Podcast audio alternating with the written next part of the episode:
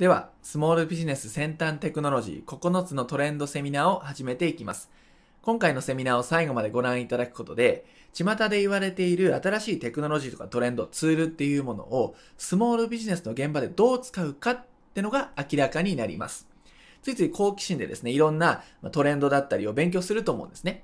でも実際にどうでしょうか？商売で有効活用できていますでしょうか？単なる知識で終わってないでしょうか？で実際私たちのお客さんから聞いてもですね、まあ、学んでは見たものの、まあ、教養にはなったけれども、実際商売で使えてませんって方結構いました。なので今回のセミナーでは、そういったテクノロジーとかトレンドっていうものをどのようにスモールビジネスの現場に落とし込んで使っていくのか、ここを解説していきたいと思います。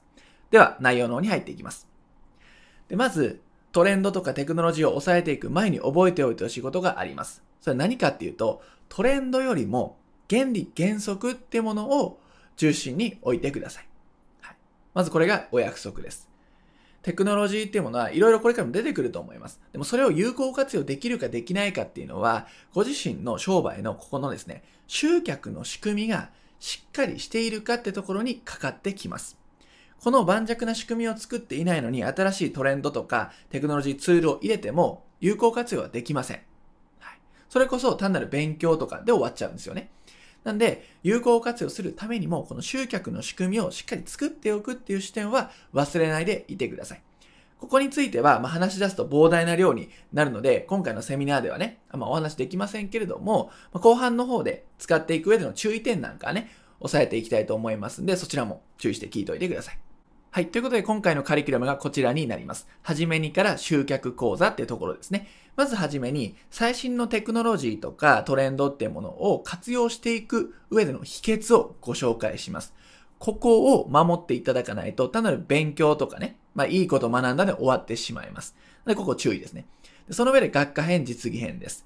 学科編では9つの先端テクノロジーをご紹介します。で、紹介するだけではなくて、スモールビジネスがどういうふうに使うのかっていう視点でご紹介していきますんで、アイデアが出ると思います。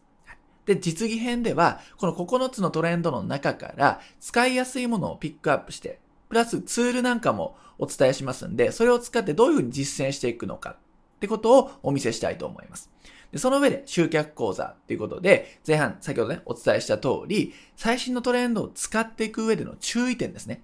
ここを押さえておかないと、これも単なるお勉強で終わっちゃいますし、単純に商売でね、集客できないとか、商品が販売できなくなってしまいます。なので、ここも押さえておいてください。はい。っていう時間割でやっていきたいと思います。はい。ではね、はじめにのところからやっていきます。最新のテクノロジーやトレンドを活用する秘訣ですね。はい、ここです。で、まあ、かなりね、まあ、特に Web 集客とか Web マーケティング界隈ではかなりの速さでいろんな情報が入っていきます。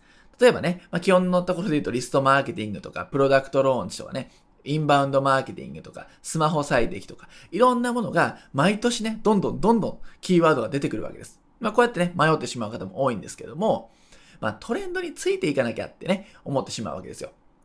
実際私たちお客さんなんかもよく言います。いろいろ出てきて自分何やったらいいんだかわかんないんですよ。でもとりあえず流行ってものは、流行ってるものは手をつけとかなきゃ不安ですみたいなことをいただきますね。まあ、その気持ちよくわかります。はい。でも結局ですね、そういう勉強をいろんな本読んで、いろんなセミナーに出てっていうのをやっていると、わけわからなくなっちゃうんですよね。自分の目の前の商売がとにかく大切なわけですよ。集客して販売していくっていうのは大切なわけですよね。でも大切なんですが、それになんかね、このトレンドとかテクノロジーを使おうと必死に頑張るわけなんですけども、結局情報は混乱しちゃうということなんです。ま結構ね、こうなってる方いますよね。で、結構ね、あの、テクノロジーとかそういった話って大企業の話なことが多いんです。本を読んでも、まあね、AI とかそういったね、キーワードがどんどん出てくると思うんですけども、でも活用しているのは大企業なわけですね。大企業の事例を聞いても、スモールビジネスの我々にはあまり縁がなくてイメージ湧かないなってこともよくあります。でとはいえですね、最新の情報は掴んでおきたいってこともあると思うんですね。まあ、経営者として、まあ、新しいものは取り入れていかないと時代についていけない。ね、取り残されちゃうってこともあると思います。で、これね、まあ、ジレンマがあるわけです。ね、勉強しすぎると混乱しちゃう。とはいえ、まあ、やっておかないと不安みたいなことがあるんです。で、これの、まあ、いいとこ取りというか、じゃあどういうふうに、そういった最新の情報とかテクノロジーっていうものを、実ビジネスに活用できるのか。ってことをね、今回ご紹介していきたいと思うんですね。で、キーとなる考え方があります。はい。発表しますけども、最新のテクノロジーや手法がありますよね。で、これを手軽に実践する方法っていうのを身につけてほしいんですね。で、かつトレンドを抑えたマーケティングを行ってほしいと。つまり、スモールビジネス仕様に最適化したテクノロジーとかトレンドの考え方を今回インストールしていただきたいんです。ここがキーとなる考え方になります。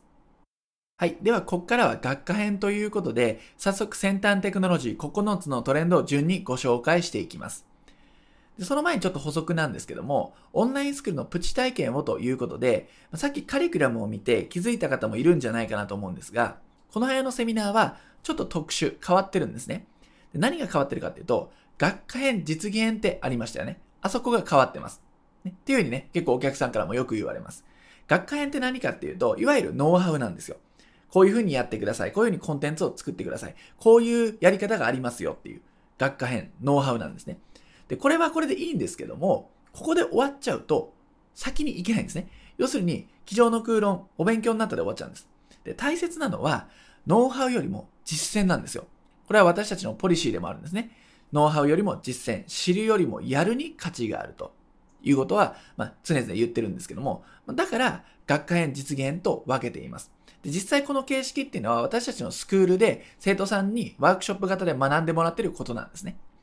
で、今回ワークショップじゃなくてセミナーなんで、がっつりはね、実技でできないんですけども、ちょっと私たちの雰囲気を味わってもらいたいっていうのと、実践のイメージを確実に持っていただきたいということで、こういう構成になっています。ちょっとね、注意点、注意書きというか、そういったものになりますね。はい。で、まあ実際私たちのスクールではこの12の武器ということで、スモールビジネスで Web 集客やっていくなら、この12の武器最低限押さえてくださいっていうものをご紹介しています。で、この12の武器を揃えていくと仕組みっていうのは作れるんですけども、その上で、コンテンツをどう書いたらいいかってところに迷ってくるんですね。コンテンツをどういうふうに並べて作っていったらいいか。で、迷うところがあると思います。そこをテンプレートっていうもの、ひな型っていうものをね、各ツール、各メディアをご紹介しています。で、このテンプレートを使ってコンテンツを書いて戦略を練っていくと。でその上でそれだけだと、形のないものなので、ツールを使って形にしていく。テンプレートかけるツールで仕組みを作っていく。こんなやり方をお伝えしています。で、その中からね、今回まあ9つのトレンドとか、集客での注意点をピックアップしてお伝えしていきたいと思います。はい。ということで、学科編に入っていきたいと思います。で、まずですね、新しいマーケティングにおける8つの特徴っていうのがこれ発表されてるんですね。これワールドマーケティングサミットっていうもので発表されてるんですが、これはざっと出しましたが、覚えなくていいです。はい、覚えなくていいです。まあ、ざっとね、モバイルマーケティングの集中とかカスタマージャーニーにおけるデータ収集、ブランドコミュニティの構築、ソーシャルメディアプラットフォームにおける広告利用なんてありますけども、まあ、ちゃんと読めば、まあ、日本語なんでね、理解できると思うんですが、だんだんだんだん読んでると、カタカナがね、かなり混じってきてるんで、もう3行目、4行目ぐらいから、ああ、もう、はい、わかりません、みたいなね、混乱しちゃいます。はい、嫌いです。閉じます、みたいな、なっちゃうと思いますから、もう覚えなくてはいいです。ただまあこういうね、やり方っていうのが、まあ世界的に Web マーケティングの業界で発表されています。はい、まあ Web マーケティングというか、もうマーケティングってね、全般ですね。はいまあ、こういうことをやると、これからの商売、ネット集客っていうのはうまく回っていくんですよ。トレンドですよっていうね、そういう発表がされています。ってことをまあ少しでもね、ちょっと頭に入れておいてください。で、ただこれを知ったところで、それでって感じなんですよね。スモールビジネスに最適化した、今回はね、やり方をインストールしていただきたいってさっき言いましたよね。なんで、これ知ったところで、それでって感じなんですよ。なんで、これを踏まえて、じゃあどういうふうにやっていけばいいのか、この後ご紹介していきます。でそれがこの9つのトレンドっていうものですね。さっきの8つの特徴からも参考にして組み立てています。はい。これがよく言われているトレンドになりますね。で、まあ、ここを押さえていってほしいんです。で、ただ、知っただけではしょうがないです。これを知識として、教養として知るんじゃなくて、スモールビジネスに落とし込んでもらいたいんですよ。その視点で解説をしていきます。1番から順に解説をしていきますんで、ぜひね、メモを取って、ね、自分に当てはめながら聞いていってください。ではまず1つ目のマーケティングオートメーションから説明していきます。マーケティングオートメーションですね。MA なんて言われたりします。マーケティングオートメーションなんで、MA と呼ばれたりします。まあ、オートメーションっていうのはわかると思うんですよね。オートメイト、自動化するっていう意味です。マーケティングを自動化するっていうことなんですね。これはつまりマーケティングを自動化するってどういうことかっていうと、例えば見込み客のリストを集める、情報提供する、商品を販売する、でお客さんのフォローをするっていうのが、まあ、マーケティングの一つのフローですよね。それを自動化するということです。でですね、これを考えるときの注意点としては、全自動を前提で考えてしまうと、急激に実践のハードルが上がるんですね。大量のデータを持っていて、システムを持っているという大企業ならまだしも、我々スモールビジネスで全自動のマーケティングオートメーションをやるとなると、無理が生じます。はい、で、マーケティングの効果的にも、そんな最初はないです。なので、まず、スモールビジネス視点で考えると、ここが今回のキーポイントですよね。スモールビジネス視点で考えると、マーケティングオートメーション、実践するんであれば、まずは半自動からやっていった方がうまくいきますよということなんです。で、半自動ってどういうことかっていうと、例えば身近なところで言うと自動返信メールを思い出してみてください。例えば無料のサンプル、資料請求をしたとして、ポチッとやってその資料をダウンロードしたと。そうすると、メールで送られてきますよね。まあ、その登録するときにメールアドレスを入れるので、そしたら、登録がし終わると、登録ありがとうございますって例えば夜中3時とかに登録したとしても、自動返信メールが送られてくるわけですよ。で、その送られてきた時っていうのは、相手方の窓口の人が夜中3時で働いてるのかっていうと、そういうことじゃないんですね。もうそういうふうに、登録をしたら自動でありがとうございましたっていうメールが送られるっていう仕組みになってるんですよ。これが自動返信メールなんですね。はい、これも自動化と言えるわけです。まあ、立派な自動化ですよね、これもね。あとはステップメールですね。ステップメールっていうのは、いちいちいちいちメールを送る。のではなくて、あらかじめ10通とか、そういったもののシナリオを設定しておいて、それをメール配信スタンドに設定すると。そうすると、登録があると、1日おきとかにメールが配信される。これをステップメールの仕組みと言います。これも自動化ですよね。で、プロダクトローンチっていうのも、そのステップメールに、まあ、簡単に言うとですよ、動画がくっついて、で、その動画とメールを見てもらって商品を買ってもらうみたいな。これはプロダクトローンチ。ウェブセミナーは、登録があって、ウェブセミナーを送って、そこでプレゼンテーションして商品を売るみたいな。っていう一例としてあります。これ全部ですね、考えてみると、自動化なんですよね。で、ただまあ全自動ってご立派なものではなくて、半自動化には少なくともなってます。ステップメールの一部が自動化になってるとか、その登録があって自動返信メールが自動化になってるとか、プロダクトローンチの部分が自動化になってるとかっていう半自動、部分的自動化ってものの方がやはり現実的なんです。ね、で、最初から自動化で成果出るかっていうとそんなことないんですね。何回かテストを重ねて、このパターンだったらうまくいくなって分かってから自動化でも遅くないんです。遅くないどころかその方が近道なんですね。なので、全自動でやっちゃうとマーケティングオートメーションのハードルは急激に上がります。スモールビジネスであれば、今これ、これ書いてあるところ、こういったところから自動化進めてみましょう。これがマーケティングオートメーションになります。で、続いて、リッチメディアですね。まあ、これも面白い言葉なんですけども、ただのメディアじゃないと、リッチなメディア、どういうことってね、どういうことってなりますよね。まあ、要するに、普通のメディアっていうのは、従来何だったかっていうと、テキストだったんですよね。まあ、例えばブログ記事みたいなのってテキストですよね。まあ、テキストを読んで、ユーザーが行動を起こすとか、商品を買うとか、ってことは起きます。それがメディアですね。はい。それがリッチになったということで、例えば画像コンテンツとかビデオコンテンツがリッチメディアと言われるってことなんです。まあ、文字情報に比べて画像の方がとか、ビデオの方が情報量を多く伝えられる。ね、文字ではないなんかニュアンスが伝わる。っていうのが、まあ、リッチと言われているゆえんなんです。それをどう使っていくのか。まあ、これはですね、比較的イメージしやすいと思うんですけども、例えばデザインされた画像とかね、写真でもいいです。あるいはインフォグラフィックといって、まあなんでしょうね、こう1枚ものの縦長の紙に、まあ画像とか、まあ、まあ統計データとか、そういったものを、まあ、図示化されて、単なる文章じゃなくて図を交えた、まあ、説明画像みたいな。それがインフォグラフィックとなります。で、これ実際にあの、検索をしてみてください。インフォグラフィックたくさん出てきますから。で、HTML メルマガっていうのもね、書いてありますけども、メルマガっていうのはテキストメディアですよね。単に文章を読むと。でそこに HTML メルマガっっていうのが台頭してきてますと。何かっていうと、画像とか動画をメールの中にデザインできたりだとか、あるいはね、見出し、ブログのような見出しを色で、色をつけて見やすくできたりだとか、あるいはボタンですね、申し込みボタンとかっていうのを設置できたりだとかっていうコンテンツがリッチになるんですね。こっちの方がユーザーとしても行動しやすいし、データも測れるんですね。クリックしたとか、そういうのも。なので、非常にマーケティング上有利に働くということ。これもリッチメディアの一つ。で、ウェブセミナーっていうのも、まあ、セミナーをま動画化して、それを見てもらって、プレゼンテーションを聞いてもらって商品を買ってもらうということですね。単にランディングページをテキストで見てもらうよりも、こっちの方がコンバージョンが高かったりします。っっていうふうに、ちょっと従来よりもリッチなメディアっていうのを使っていくということですね。で例えばデザイン画像なんかも、ヘッダー画像とか広告画像とかっていうのを、スモールビジネスでネット集客やっていくと、毎日のように必須になってくる、これね、道具ですよね。こういうのも作れるんですよね、今。あの、簡単な初心者でも使えるツールっていうのは出てきてますんで、作れると。例えば、今回ね、実技でもご紹介しますけれども、Canva というツールがあります。Canva を使えば、全然、ズブの素人でもですね、プロのような画像が一瞬で作れちゃったりするんで、そういうのを使っていくとかっていうのもね、非常にいいです。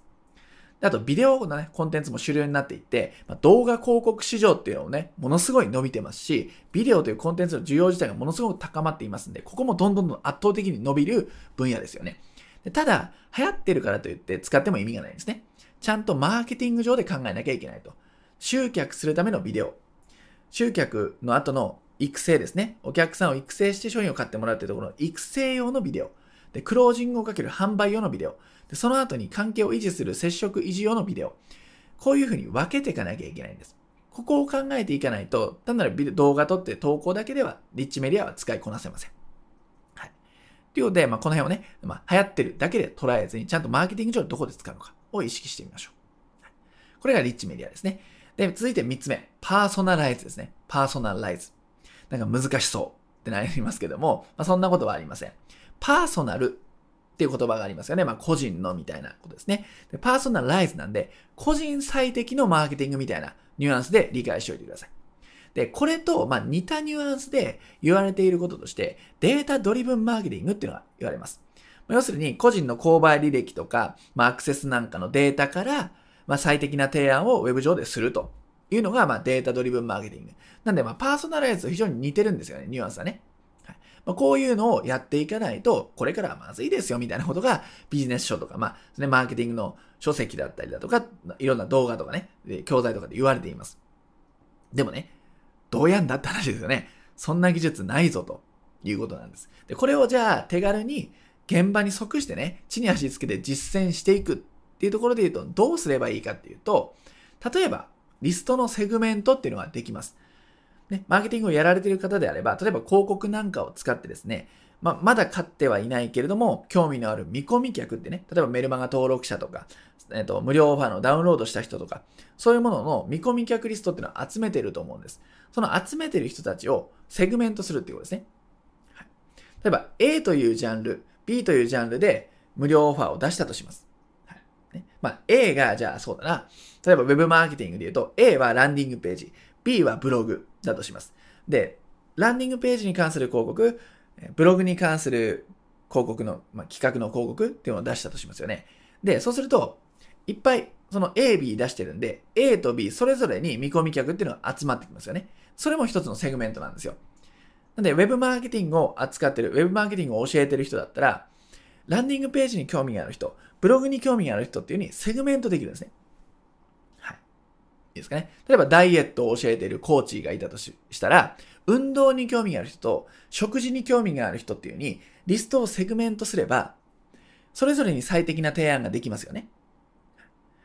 食事に興味がある人、例えば食事に関するプログラムだったり教材を売れるとかね、そういうサポートをするとかっていうできるんで、リストを分けておくといろんな企画で使えていくということですね。それも一つのパーソナライズに近い概念ですよね。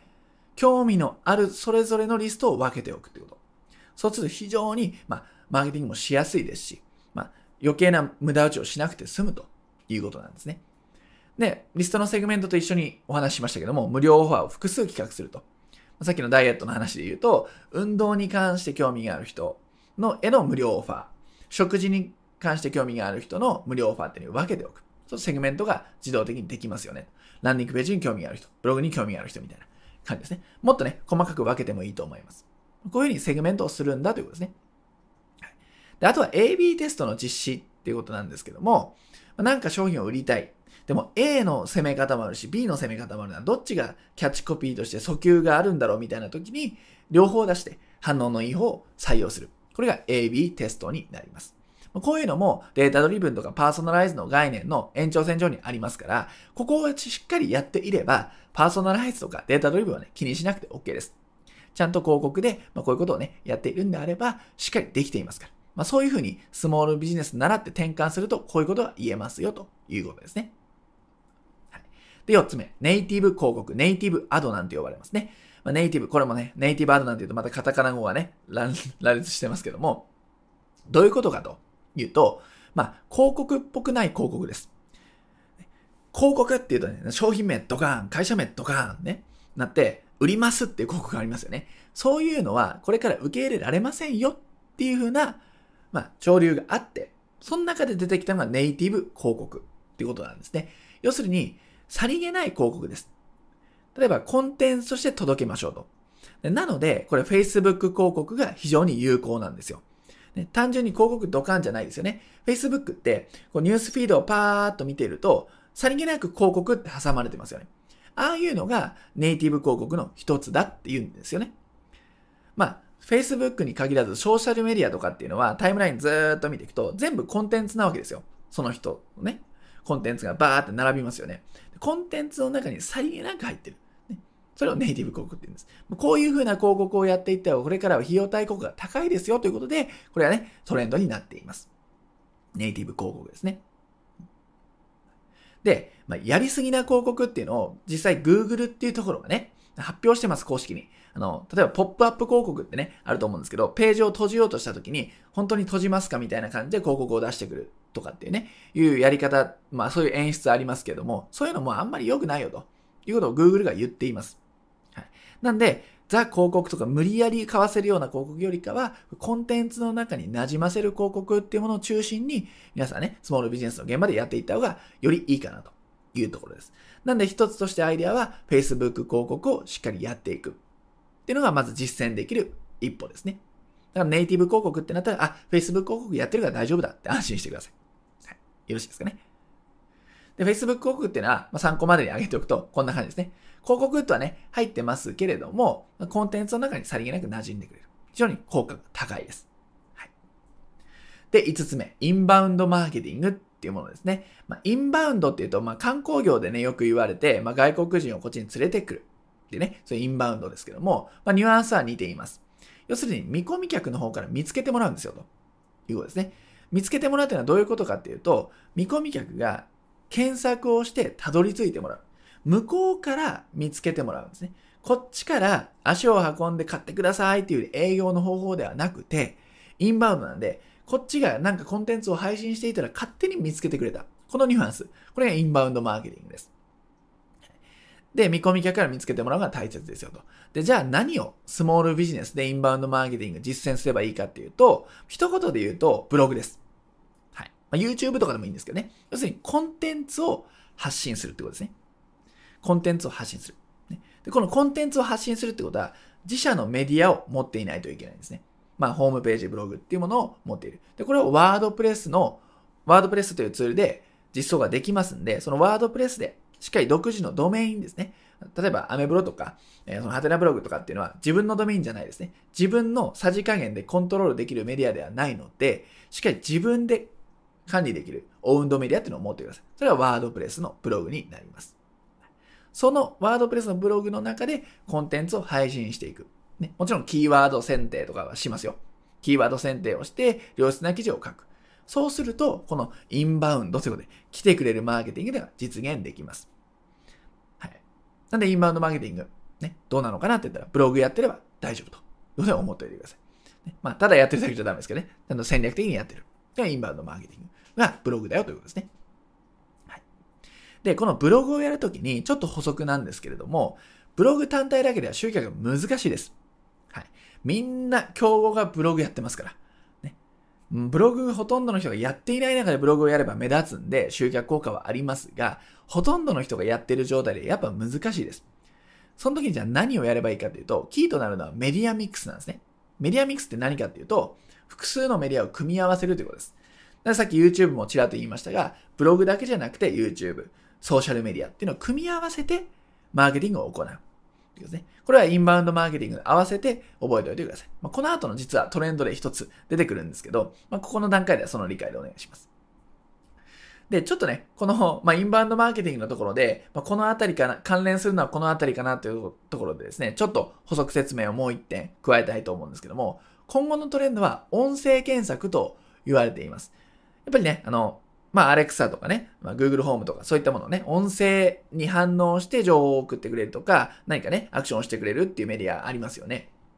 まあ、そういうことで、声を発して検索をするとかっていうユーザーの行動っていうのが主流になってくると言われています。まあ、実際ですね、まあ、スマートフォンで検索するときも、まあ、近くのカフェとかっていうふうにね、やって検索をしてる方たくさんいますよね。なんで、音声でどういうふうに検索されるかっていう視点で記事を書いていくっていうのも一つのやり方になります。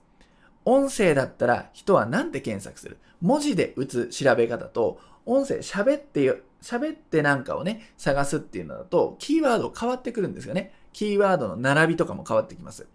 なんで、音声検索っていうところで言っても、検索対策が必要だよということ。これもちょっと頭に入れておきましょう。はい。ね。はい。ということで、6番目に行きたいと思います。これ、インフルエンサーマーケティングですね。インフルエンサーっていうキーワードです。これは、何かっていうと、まあ、これは説明のね、必要ないと思うんですけども、影響力のある人を活用していくってことですね。まあ、インフルエンスっていうのは英語で言うと影響を与えるって意味なんで、まあ、インフルエンサーっていう影響を与える人ですね。はい。この人たちを活用する。まあ、自分がですね、インフルエンサーになるでもいいですよ。まあ、何万人、何十万、何百万人 SNS のフォロワーがいるとかいうのもいいんですけども、それも、まあ、現実的ではないですよね。まあ、ものすごい時間がかかるわけです。であれば、このインフルエンサーマーケティングというキーワードをどうやってスモールビジネスが活用すればいいかっていうと、インフルエンサーの人と交流をして仲良くなっておくっていうのがね、一つとしてできます。その業界で影響力のある人と仲良くなっておくということですね。はい。ですか？例えばツイッターとか、そういったものを使うと、そういうのがよくできます。で、これをやるときに注意点として、単にね、絡んでいっても、それは相手にされませんから、自分がしっかりメディアを持っているとか、さっきのインバウンドマーケティングの、ね、メディアを持っていくとことは、持ってるとか、コンテンツを持ってる。これが大切になります。その前提で関係性を築いていくというのが必要になりますね。で、ソーシャルメディアを活用しましょう。特にね、あの、交流で一番やりやすいのはツイッターになってますね。ツイッターを使ってインフルエンサーの方と距離をね、いい感じで保っておく。そうすると自分のコンテンツも広まりやすくなるし、商品も売れやすくなるということですね。これも使いやすいですよ。大手とか、そのインフルエンサーしかできないことじゃないんですね。ま乗っかるみたいなこともできますから。まそういうふうに活用してみて、ま見ましょうということですね。で、7番目。マルチチャンネルです。これはですね、さっきメディアミックスって話をしたと思うんですけど、それに似てます。要するに複数のメディアを使いましょうってことです。マルチにチャンネルを使っていく。マルチメディアでもいいです。覚え方は、まあ、マルチチャンネルって言葉があるんで、今回マルチチャンネルで言ってますけど、マルチメディアでもいいです。1個のメディア、ブログだけとか、Facebook だけとかじゃなくて、複数使いましょう。これがマルチチャンネルです。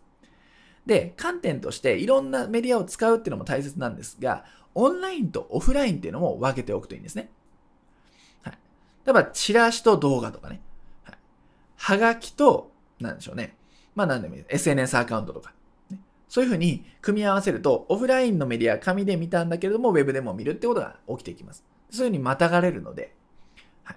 いろんなメディアを使う、オフライン、オンラインをか、まあ、その視点で活用するっていうこともできますよね。で、あとね、文字、動画、写真をミックスして活用と。文字であればブログ、動画であれば、例えば YouTube とかね、まあ、Instagram とかでもいいでしょう。で、写真は、まあ、インスタとか、ピンタレストとか、いろんなものがありますから、まあ、そういったものをミックスして活用すると。で、ただね、闇雲にたくさんのメディアやればいいかっていう、そんなことではありません。そうじゃなくて、ちゃんと自分の集客できる仕組みですね。集客動線って呼んでますけども、その中で組み合わせる。まあ、ここが科学のしどころですし、難しいところなんですけども、その上で使わないと何の意味もないんですね。ただ、マルチチャンネルってキーワードはどうやって攻略したらいいかっていうと、こういう視点で考えてくださいということですね。で、8番目ですね。リアルタイム配信ですね。これは、まあ、録画をした動画を送るんじゃなくて、双方向送で制度のコミュニケーションをするというのが、まあ、メリットになってますね。なので、これも割と別に大手じゃなきゃできないとかじゃないんでやりやすいと思います。リアルタイムで配信して、まあ、視聴者との交流を図るっていうことですね。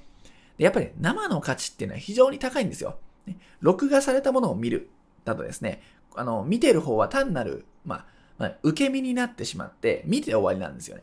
でも生でやりとりもあるってことになると、まあ、質問できたりだとかっていうね、その温度感が全然違いますよね。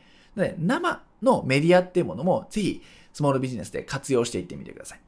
例えばね、あの、ズームみたいなビデオ会議ソフト、なんでもいいんですけど、まあそういうものを使って実際にお客さんと交流をするとか、それも生の価値が上がりますから、リアルタイム配信と言えます。あるいは、そういうビデオ会議ソフトじゃなくても、Facebook ライブとか、YouTube ライブとか、Instagram ライブとか、そういったものがありますんで、そういうものを使って交流を図る。これも簡単にできますよね。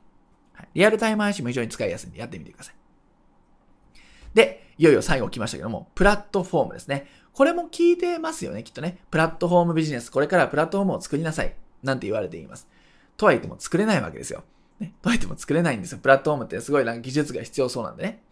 じゃあ、スモールビジネスはどうやってプラットフォームを作ればいいかっていうと、システムを作るっていう発想ではなくて、人を集めるって発想を持ってください。会員とかユーザーが集まるハブを作るんだ。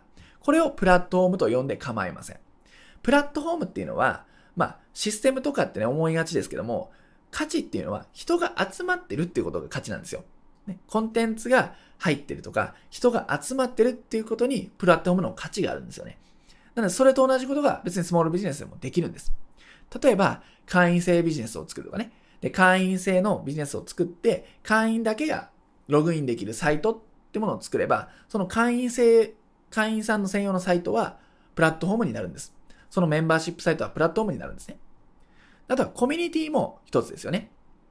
例えば Facebook のグループを作るとか、Slack とかでコミュニティを作るとかっていうのをやると、一応人が集まってるんで、プラットフォームなんですよ。だからコンテンツとか人が集まってればプラットフォームなんで、こういった転用の仕方ができますねと。ね、しかもこれは継続課金ビジネスになりやすいので、まあ、商売としても安定しやすいモデルになります。これがプラットフォームです。でプラットフォームっていうのは、まあ、さっきも、ね、言ったんですけども、まあ、人とかね、コンテンツが集まってます。でこれは何がいいかっていうと、もちろん継続課金もできるんですが、その中で、ね、ライバルと競争せず商品サービスが売れていくってことが起きます。人が集まってるんでね。その会員さんは、まあ、少なからずあなたのに興味があったり、あなたのことを好きなわけですよね。そうなってくると、あなたがお勧めする商品は買いやすいっていう環境が整うわけです。これもプラットフォームの魅力ですね。ということで、9つのトレンドっていうのをご紹介してきました。はい。今ね、ざーっと言ってきましたが、単なる言葉とか意味を覚えても意味がないんですよね。これ、あ、マルチチャンネルってこういう風に使うんだ。ね。スモールビジネス、じゃあ自分だとこうできるなってところまでが、まあ、本当の学習、まあ、実践っていうところなんで、名前だけではなくて、自分だったらどう使うかっていう視点で、このトレンドをもう一度考えてみましょう。はい。では、ここからは実現ということで、リッチメディアの一部を実演していきます。実際にパソコン画面を通してどういうふうに手を動かしたらいいのか、実践の一歩はどういうふうに踏み出したらいいのか、ここをお見せしたいと思います。実現のこの部分になりますね。で、今、9つのトレンドということで順番にお伝えしてきましたが、この中の2つ目のリッチメディアをピックアップしてお伝えします。でなんでここをピックアップするかというと、今ブログとかソーシャルメディアをやってる方多いと思います。なんでそれにプラスアルファで手軽に付加できて、かつ効果が高いという意味では、リッチメディアがいいんじゃないかなと。で、実践のハードルも最初にやるにはちょうどいいかなと思ったので、これをピックアップしました。で、実際私たちのスクールで扱っているカリキュラムの中で、たくさんのね、まあ、リッチメディアっていうのが出てきます。で、その中で、まあ、使っているツールとかをね、一部ピックアップして実現をお見せしたいと思います。はい。で、早速、リッチメディアで使うツールですね。ビデオコンテンツ、デザイン画像って2つをピックアップしていきたいと思うんですけども、まあ、ビデオコンテンツでは使用ツールは YouTube。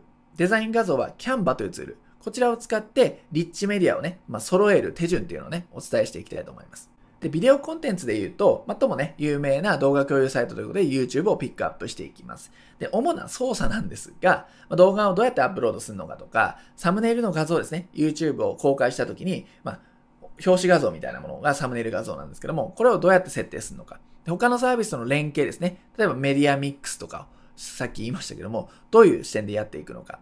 っていうことをね、お見せしたいと思います。はい。で、デザイン画像については Canva を使っています。これは本当にね、全然デザインセンスがない人とか、Web 初心者の方でも簡単にね、プロのような画像を作れる便利なツールになってますね。この Canva を使っていきます。で、操作としては、まあ、せっかくね、動画と絡んでいるんで、サムネイル画像、YouTube に投稿するサムネイル画像をどうやって作るのか、ここら辺をお話ししていきたいと思います。はい。まあ、こんなね、カリキュラムで今回やっていきましょう。はい。ということで、パソコン画面に来ました。で、まず、リッチメディアの中で、ビデオコンテンツっていうのを先にやっていきたいと思います。まあ、ビデオコンテンツの始め方ですね。非常に簡単なんで見ておいてください。で、まず、まあ、YouTube なんですけども、Google アカウントを持っていれば、YouTube っていうのはね、アカウントを持ってるってことになりますんで、Google アカウント持ってれば大丈夫です。で、Google のアカウント持っていて、YouTube のアプリをね、起動してみてください。まあ、YouTube のアプリというか、YouTube の画面に行ってみてください。でそうすると、まあ、こんな画面が出てきます。まあ、ここにね、動画がいっぱいバーっと本当はなってますね。今ちょっとね、あの、まあ、撮影上消しています。はい、で、まあ、この辺のね、アイコンとかをクリックすると、ここからね、いろんな設定ができますんで、まあ、設定とかしたい場合はここからやってください。で今回動画のアップロード方法なので、そこからやっていきますね。で動画のアップロード方法は、この辺にね、作成っていうプラスマークのカメラマークがあります。これをクリックします。そうすると、動画のアップロードって出てくるんで、これをクリックしましょう。で、これは別に難しいことではなくて、これ仕様が変わったとしてもですね、動画のアップロードっていうのはどっかに必ずあります。それを選んでください。で、ここからファイルを選択っていう感じでですね、まあ、動画を選んでいただいて、ここでね、開くをやるとアップロードが始まるという感じですね。で、ここでアップロードやっちゃうと時間かかっちゃうんで、あらかじめアップロードしておいたものがあるんで、そちらに行きます。アップロードってさっき開くをやると、こんな感じで画面が変わっていきます。はい、でそうすると、ここにタイトルとかって出てきますよね。で、これ、処理が完了しましたってなってるので、アップロード完了しているってことです、これね。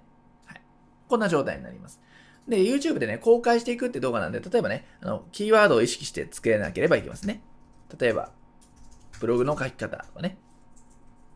はい。今回は、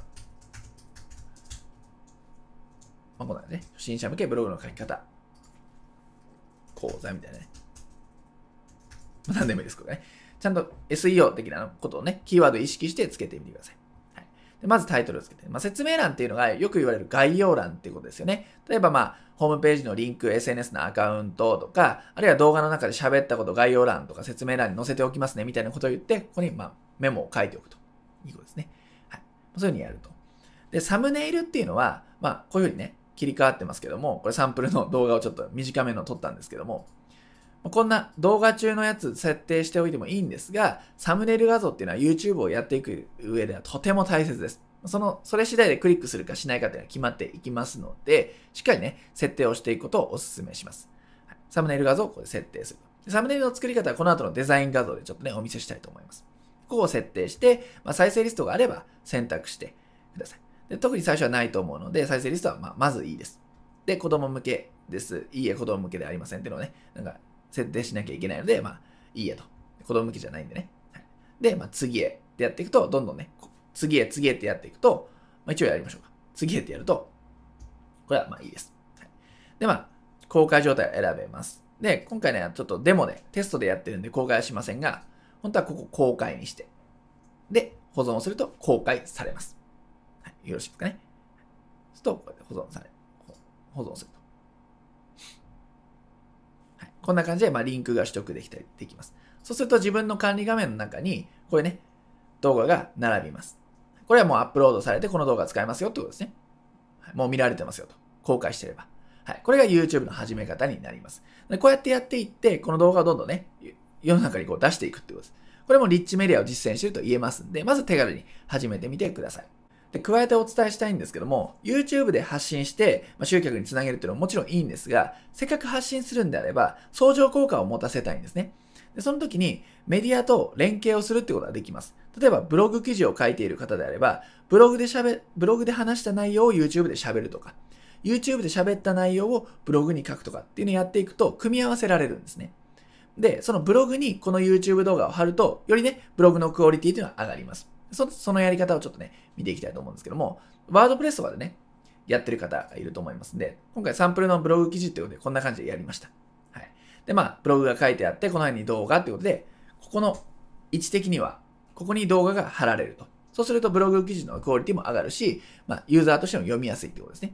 ここにどうやって動画を配置するか、みたいなことをね、やっていきたいと思うんですけども、まあ、やり方ね、いくつかあるんですが、ここからですね、まあ、埋め込みコードっていうのをね、取得するんですよ。埋め込みコードですね。で、埋め込みコードは、そうだな、これをクリックしていただいて、ここね、再生、ここ押すと再生ができますんで、まあ、こんな感じで再生できると。で、一回音出ちゃうんで止めますね。で、この再生の画面から共有っていうのがあります。この共有ってところを押すとですね、この埋め込むっていうのが出てくるんですね。この埋め込むっていうところをクリックしていただいて、このコードです。このコードをコピーしてください。コピーすると。で、閉じちゃって OK です。で、閉じましたら、さっきのワードプレスの画面に行きまして、この動画のところに貼ると。で、貼るときに注意なんですけども、これビジュアルじゃなくてテキストにしておいてください。で、このテキストのところの、さっきのね、動画っていうね、H2 のこのタグの下にこうやって貼ります。埋め込みコードを貼ります。そうするとこんな感じで配置がされます。はい、で、まあ、今回ちょっと公開しませんが、下書き保存ってやりますね。でそうすると、えっ、ー、と、こんな感じで、ブログ記事の中に動画が埋め込まれるってことができます。せっかく YouTube やるんであれば、でそしてブログをやってるんであればですね、こんな感じで埋め込んでみることをお勧めします。ま、これが動画コンテンツのま始め方になりますね。では次にデザイン画像についてですね、こちらは Canva というツールを使っていきます。CANVA ですね。Canva と検索をかけてみると、こんな画面が出てきます。ログインも Google アカウントとかが使えますんで、そちらでやっていただくとすぐね、使えるようになります。でこんな画面が出てきて、操作も非常に直感的で簡単です。パソコン初心者の方とか、センスないわと思ってる方でも簡単におしゃれな画像を作れます。で今回は YouTube をやったんで、YouTube の画像で言うとやっぱサムネイル画像なんで、サムネイル画像という観点でデザイン画像をやっていきたいと思います。で、ここからね、検索をかけてもらうと、まあ、作りたい画像、例えばブログのバナーとかここにありますけども、そういうのを検索かけていただくとすぐに見つかりますんで、まあ、欲しい系の画像がもう決まってるんであれば、ここから検索して見つけてもらった方が早いですね。この辺からも検索っていうかね、選択ができます。で、この辺のね、タブからも選べますんで、随時確認してみてください。で今回 YouTube サムネイルなサムネイルなんで、たまたまここにね、あるので、ここから選んでいきたいと思います。ない場合は検索をしてみてください。はい。で、選ぶとね、まあ、こんな感じではい出てきまして、左にね、まあ、いろいろメニューがありますけども、ここにテンプレートがね、表示されます。でここからこう選んでいくと、いろんなものがね、こう、使えますよということですね。で、まず試してみたい場合は、これね、これかざすと無料っていうのがありますんで、無料のものをこうやって選んでいくと、まず試しに作れると思います。まあ、気に入ったものがあればね、買ってもいいかもしれません。課金してもいいかもしれませんね。ずっとね、下に行くといっぱいあるので、まあ、選び放題ですよね。はい。好きなものをこう選んでいった方がいいですね。その業界のその話している YouTube のテーマに合うものを選んでいった方が分かりやすいと思うので、それを選んでみてください。はい。ね。何がいいかな。いろいろね、こうやって見てるだけでも楽しいですけど、はい。なんかこう選んでいこうかなと思いますね。ということで、探してますとね、こういうのがあったんで、これをちょっとクリックしましょう。今回ね、投稿する YouTube 動画にね、あった感じだと思うんで、これをね、ちょっと文字だけ変えて作っていこうと思います。文字変えるのも非常に簡単で、これ画像をね、選択、テンプレート選択したら、ここをクリックして、まあ、ダブルクリックしてあげると、文字がね、選べますんで、文字を消していただいて、ブログの書き方と。まあ、今回簡単にしておきますね。基礎編みたいな。これはこのままでいいかもしれませんね。で、注意するのがフォントで、商用利用がね、できるのかできないのかっていうのはね、結構ね、シビアなところになってきますんで、フォントはね、注意しておいてください。フォントもね、この辺で変えられますから、文字変えられます、ここね。例えば、能登さん付けはね、安心だと思いますんで、能登さん付けに今回しておきましょう。能登さんですね。はい、まあ、見やすいですしね。まあ、こんな感じになります。で、この背景の色とかも、これ選択してもらうと、何でもこんな風に変えられますから、好きなものを選んで変えてみましょう。こんな感じでね。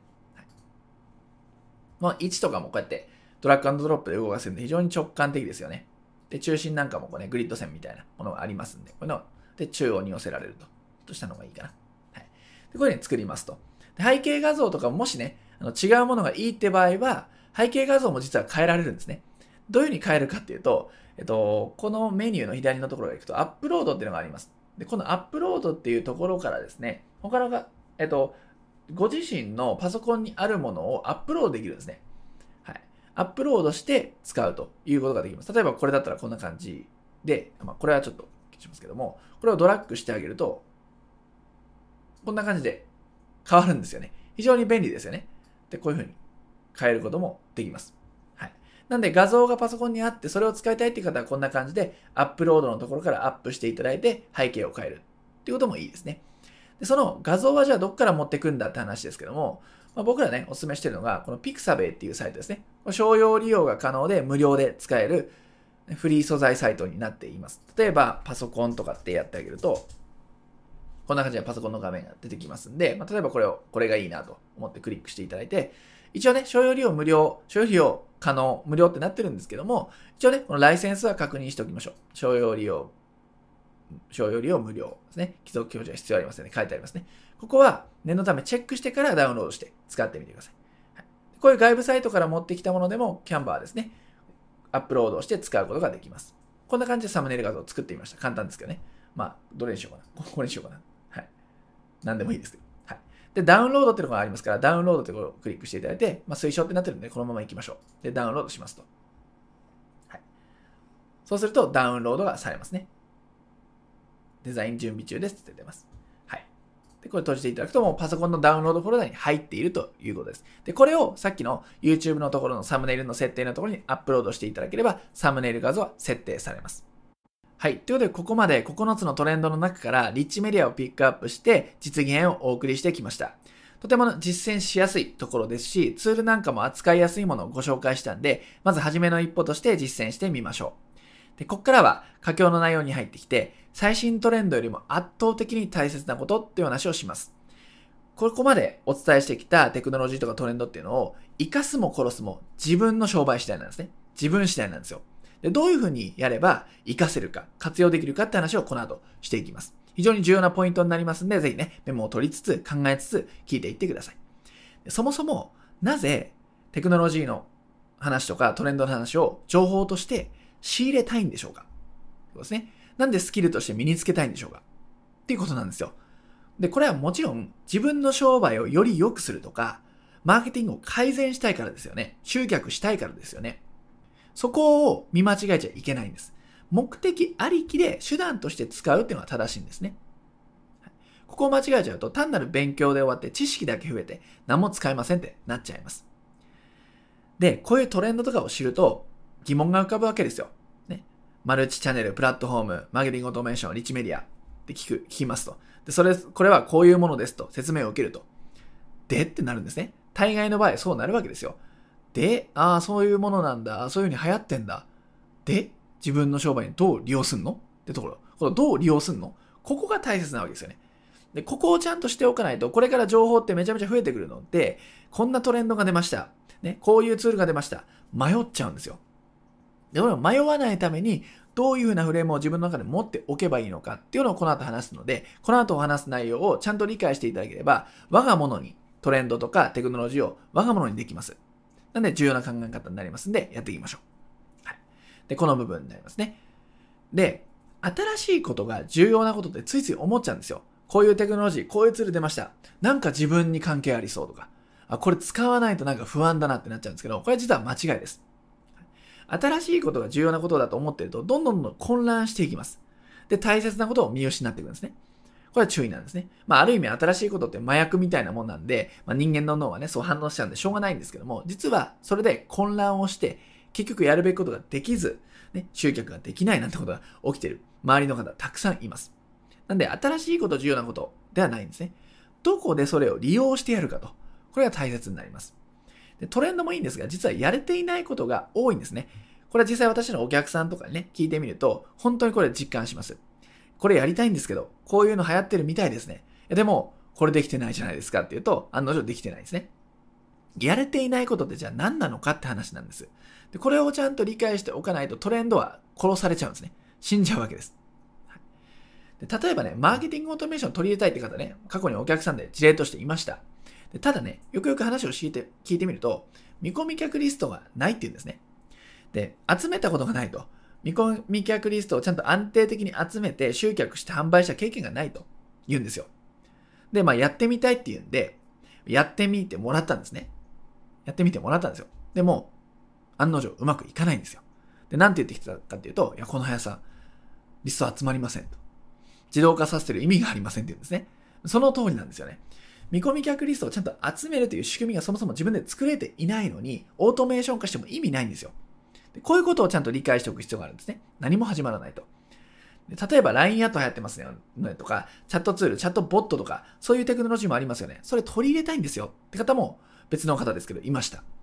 で、これも注意が必要なんですね。例えば、ボットってね、自動でこう、ね、送ってくれるツールだし、まあ、チャットとか LINE アットも、要するに、お客さんと手軽にチャットするっていうツールですよね。で、これを流行ってるから取り入れたんだけれども、こういうふうに言うんですね。いや、この皆さん、やってみたんだけど、商品告知しても売れませんと。結構登録者は5位に集めたけれども、商品が売れないんですって言うんですね。でこれ当たり前なんですよ。でこういうツールが流行ってるって言っていきなり始めても、日頃からお客さんとのコミュニケーションをとって関係性を築いていないのであれば、それは売り込まれてるとか煙たがられるわけですよ。なので、ここはもう当たり前のこと、やるべきことをやっていないのにトレンドを入れるっていうのは非常に無理があります。そんな魔法じゃないんでね。日頃からちゃんとやってる人の補助輪で良くなるよねと。より良くなるとか改善されるっていうのがテクノロジーとかトレンドの、ま使い方なんですよね。やるべきことをやっていないのにトレンドを仕入れれば、それでやってないことができるようになっちゃったみたいな魔法の薬ではないんですね。そこを理解しておいてください。やられていないことをやっているかってことですね。はい。で、このトレンドをご紹介してきましたけども、これ通底するものは何かなんですよ。マーケティングオートメーションからプラットフォームまで共通しているものがあるんですね。それを見極めないとトレンドって実は使いこなせないんですよ。それ何かっていうと、集客の仕組み作りなんです。はい。これが全てに通底しているものなんですね。例えばネイティブ広告って言って、広告の手法を身につけてね、適切なターゲティングができたと、露出ができたとなっても、その後にちゃんとその獲得した見込み客を育成してちゃんと販売できるようになって、で、フォローしていけるっていう、このフローがなければ、水の泡なんですよね。単なる部分的なツールに過ぎないんです。集客の仕組みがあってネイティブ広告が生きるんです。集客の仕組みがあって初めてプラットフォームが生きるんです。集客の仕組みがあって初めてマーケティングオートメーションが生きる。ですね。パーソナライズも生きるんですね。これを理解しておかなきゃいけないんですよ。